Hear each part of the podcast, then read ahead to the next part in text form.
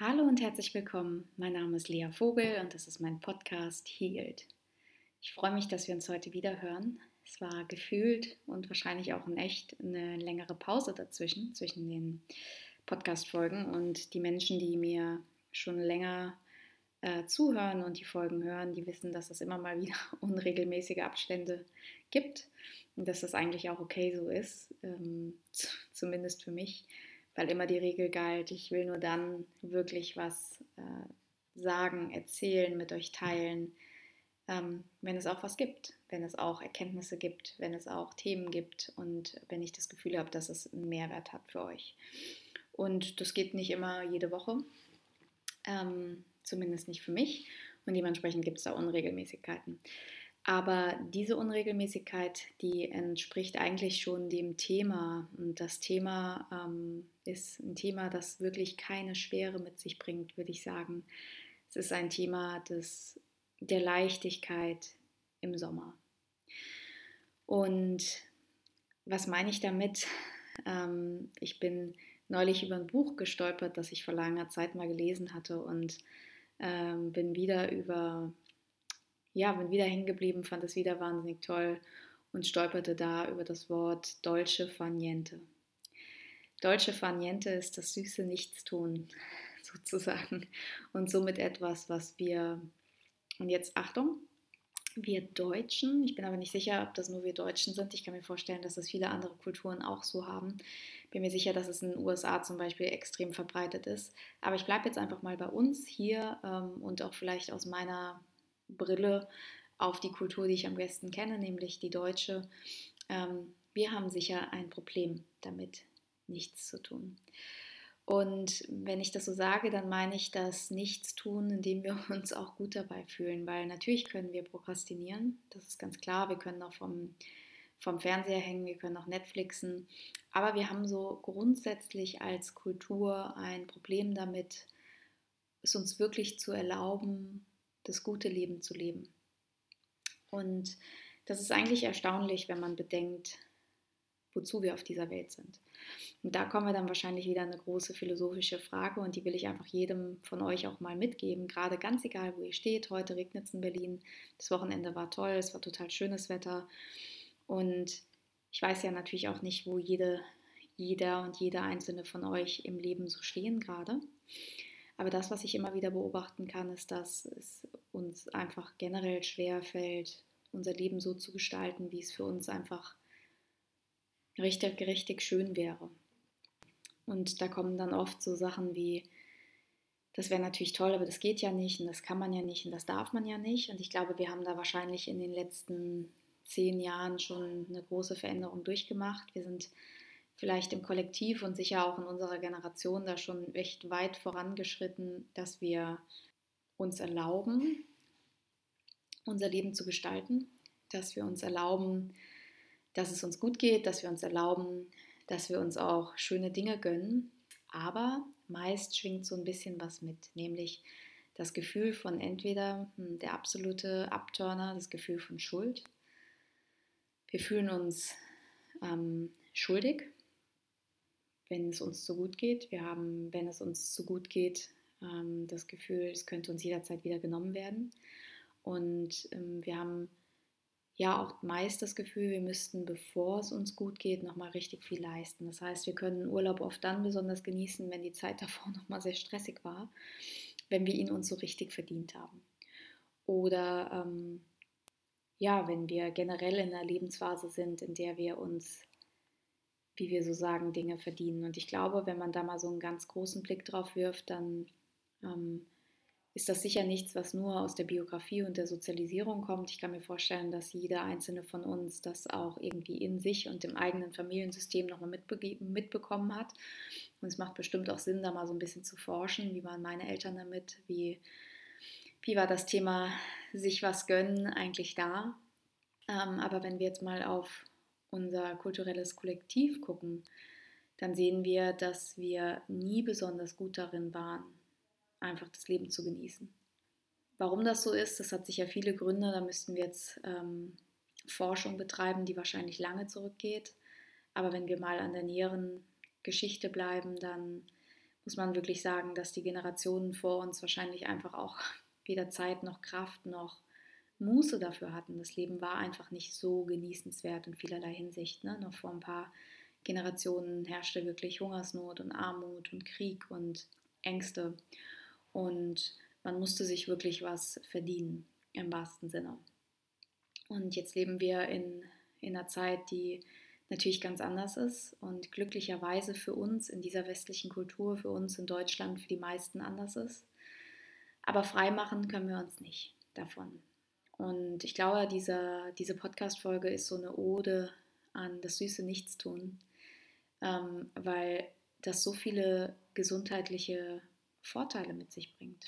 Und da, da ist es dann fast schon was, was Krankenkassen wieder fördern sollten und wahrscheinlich in gewisser Weise auch tun. Weil ganz ehrlich und ganz ohne Mist, es, ist, es sind echt zwei Paar Schuhe, ob wir ein Wochenende nichts tun und uns dabei schuldig fühlen oder ob wir lernen und daran arbeiten, dass wir es wirklich verdient haben, die schönen Dinge. Und vielleicht kann ein Anhaltspunkt sein, dass, äh, ja, dass man sich mal diese Frage stellt. Die Frage nochmal aus der, ähm, vielleicht auch aus der Distanz betrachtet, so aus der Metaebene, dieser Klassiker, ähm, was, was würde mein 85-jähriges Ich mir denn raten? Mal angenommen, du würdest dir selbst mit 85 begegnen. Keine Ahnung, wo genau du da wärst. Vielleicht. Das ist immer so mein Vorschlag, wenn ich die Übung erkläre. Ähm, vielleicht ganz klassisch im Schaukelstuhl auf einer Veranda, vielleicht in einem Garten, vielleicht mit Familie, wo auch immer du da wärst mit 85. Ich kann mir vorstellen, zu mein, zumindest so in meiner Vorstellung, ähm, dass da eine andere Weisheit vorhanden ist. Wahrscheinlich auch eine andere Distanz zum Leben, wahrscheinlich auch ein anderer Respekt vor dem Leben. Und sicher gibt es auch sowas wie eine Chance, die wir manchmal jetzt nicht haben, nämlich so eine Art Rückblick drauf, Abstand. Ne? Ähm, ja, es ist einfach anders, so auf der Zielgeraden des Lebens zu stehen. Und wir alle glauben ja immer, wir haben alle Zeit der Welt auf irgendeine Art, was, was ja als solches schon merkwürdig ist, aber das ist unsere Psyche, die, ja, die uns einfach permanent sozusagen vor dem Thema Tod bewahrt, ähm, vor dem Thema Endlichkeit bewahrt. Das wäre einfach zu krass für uns Menschen, wenn das bewusst immer um uns rum wäre. Dementsprechend ist es eher im Unbewussten und fühlt sich quasi so an, als, als gäbe es das nicht und als müssten wir unser Leben jetzt einfach quasi so, wie es ist im Moment durchstehen. Und ich weiß schon und bin mir sicher, ihr habt nicht alle ein schlechtes Leben, ich ebenfalls nicht. Aber ich spreche hier nochmal von so einer anderen Nuance, von diesem, ähm, ja, ohne dass das jetzt vielleicht naiv klingt oder, oder tagträumerisch. Ähm, dieses wirkliche Gefühl von, wie kann dann eigentlich jeder Tag irgendwie ein richtig schöner Tag sein. Nicht mit Highlights, nicht mit, ähm, mit, nicht mit Hedonismus im Sinne von, fuck it, es gibt keinen Morgen, sondern wirklich im Sinne von, wie kann das ein lebenswerter Tag sein und warum habe ich das verdient, dass das ein guter Tag ist. Und das gilt eben auch für längere Episoden. Und ich bin darauf gekommen, wie gesagt, durch das Buch, ich, dass mir wieder in die Hände gefallen ist durch ein Wochenende, wie Wochenenden im Sommer oft sind. Für mich mit viel draußen sein, viel Menschen, die ich mag und liebe, um mich herum haben, mit äh, viel Fahrradfahren, mit viel Gefühl von Urlaub. Ich weiß nicht, ob ihr das kennt oder auch habt. Dieser Sommer hat oft so ein, im Sommer wirkt vieles einfach irgendwie leichter. Die Abende sind länger, die Tage sind länger. Vieles wirkt irgendwie spielerischer ähm, auf eine gewisse Art. Man ist mehr draußen. Ne? Man ist, auch in Berlin gibt es ja wahnsinnig viele Oasen ähm, mit Wasser, mit Seen, mit Eis, also mit vielem, was so, auch Gerüche, ne? die das alles so, so urlaubshaft machen. Und es ist irgendwie so spannend, dass das an gewissen Tagen der Woche offenbar leichter ist für uns. An einigen Tagen dürfen wir es, da haben wir es verdient, an anderen Tagen nicht. Ich habe lange Zeit geglaubt, das sei mein persönliches Thema, bis ich einfach in den letzten achteinhalb Jahren, by the way, Selbstständigkeit, festgestellt habe, ich bin damit absolut nicht allein. Das ist ein Thema, das wir irgendwie alle haben. Und blickt man da an andere Kulturen, gehen wir jetzt mal wirklich ganz klassisch so in die, in die Mittelmeerregionen, gehen wir nach Italien, gehen wir nach Spanien. Ich habe in Spanien Erasmus gemacht. Ich hatte das Gefühl, dass die Menschen dort einfach einen sehr, sehr anderen Bezug hatten zu dem Thema sich gönnen, genießen, das Leben sich schön machen, auch an einem, ja, an einem Wochentag. So. Und ja, ich, ähm, das Thema ist sicher nicht neu. Ne? Ihr merkt das auch. Das ist vielleicht, das ist ein anderer Podcast als üblich. Ich habe kein, kein wirkliches Thema, das ich irgendwie aus einer psychologischen Brille oder therapeutischen Brille beleuchten möchte, sondern es ist so wirklich, ich saß auf dem Fahrrad und habe darüber nachgedacht und dachte, wie kommt man denn da näher ran? Wie kommt man denn näher ran an diese Erlaubnis? Und die eine Frage, die ich gerade schon begonnen hatte, ist dieses 85-jährige Ich. Wenn ihr das mal befragen würdet. Und zwar jetzt nicht nur so beiläufig, während ihr den Podcast hört, so drüber nachzudenken, sondern so wirklich, selbst wenn ihr die Übung schon mal gemacht habt, euch nochmal hinzusetzen, ja, Zettel zu nehmen, Papier zu nehmen und mal aufzuschreiben. Was würde dieses, dieses 85-jährige Selbst euch denn raten? Die, die Übung ist sicher nicht neu, nicht ein heiliger Gral. Ich finde sie wahnsinnig stark und kraftvoll. Ich finde es schön, sich die Mühe zu machen, diese Dinge zu reflektieren. Genauso auch die Frage, warum bin ich eigentlich hier? Und ich meine jetzt nicht im Sinne von einer ähm, Sinnsuche, was ist mein, mein höherer Zweck hier, ähm, wem soll ich dienen oder was ist mein Job, sondern diese Frage, was möchte ich denn eigentlich erleben in diesem Leben? Was, ja, was darf denn so sein für mich? Und wahrscheinlich ist da die Frage des Dürfens ähm, die größte. Also was darf möglich sein für mich? Und ich glaube, wenn man sich dem Thema so annähert, nämlich sich zu prüfen, jetzt mal unabhängig von all den Dingen, die uns vielleicht im Alltag im Weg stehen, ne? ähm, Deadlines, Termine, Verpflichtungen, ähm, Familien, die uns brauchen, die uns einspannen, mal abgesehen von diesen Dingen zu prüfen, was uns mental vielleicht daran hindert, voll und ganz ins Genießen zu kommen, uns mehr Zeit zu geben für Deutsche Faniente. Uns einfach auch mehr Zeit zu nehmen für Leichtigkeit und das Sein. Manchmal, wir beleuchten diese Themen ja oft aus mit so einer sehr komplexen Brille und schauen uns die verschiedenen Stränge an, warum wir uns überhaupt so fühlen, wie wir uns fühlen. Aber heute möchte ich es irgendwie ein bisschen leichter machen. Also wirklich diese, diese Frage zu stellen, wir haben sicher alle unsere Fesseln irgendwo, die uns dann das Gefühl von Schuld geben. Ähm, diese, diese Schuldfrage, ne, habe ich das überhaupt verdient, so glücklich zu sein? Wird mir das nicht wieder genommen, wenn ich jetzt so glücklich bin? Wäre es nicht besser, gar nicht erst so glücklich zu sein oder vielleicht viel mehr schon vorzuleisten, damit ich es mir dann wirklich verdient habe, das gute Leben? Und da ist wieder die Frage, wer, wer, wer sagt das eigentlich, dass einem gute Dinge genommen werden? Wer sagt, dass das schlechte Zustand eher das Normal ist? Ich glaube, ich verstehe schon, was wir Menschen da machen. Ich bin auch wahnsinnig gut darin. Wir, es fühlt sich so an, als sei der Fall nicht so hoch, wenn wir uns gar nicht erst freuen. Ne?